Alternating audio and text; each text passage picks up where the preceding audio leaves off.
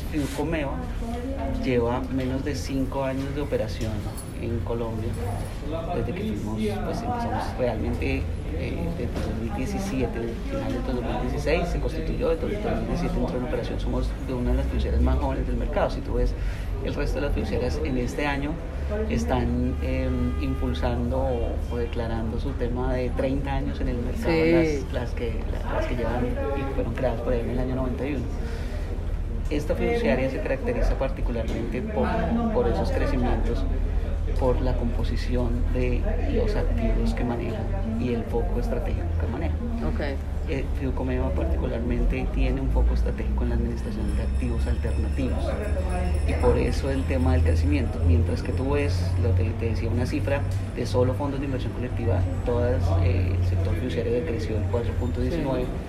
Este comportamiento positivo de la fiduciaria obedece a que sus fondos en cuatro, tres de sus cuatro fondos eh, invierten en activos alternativos.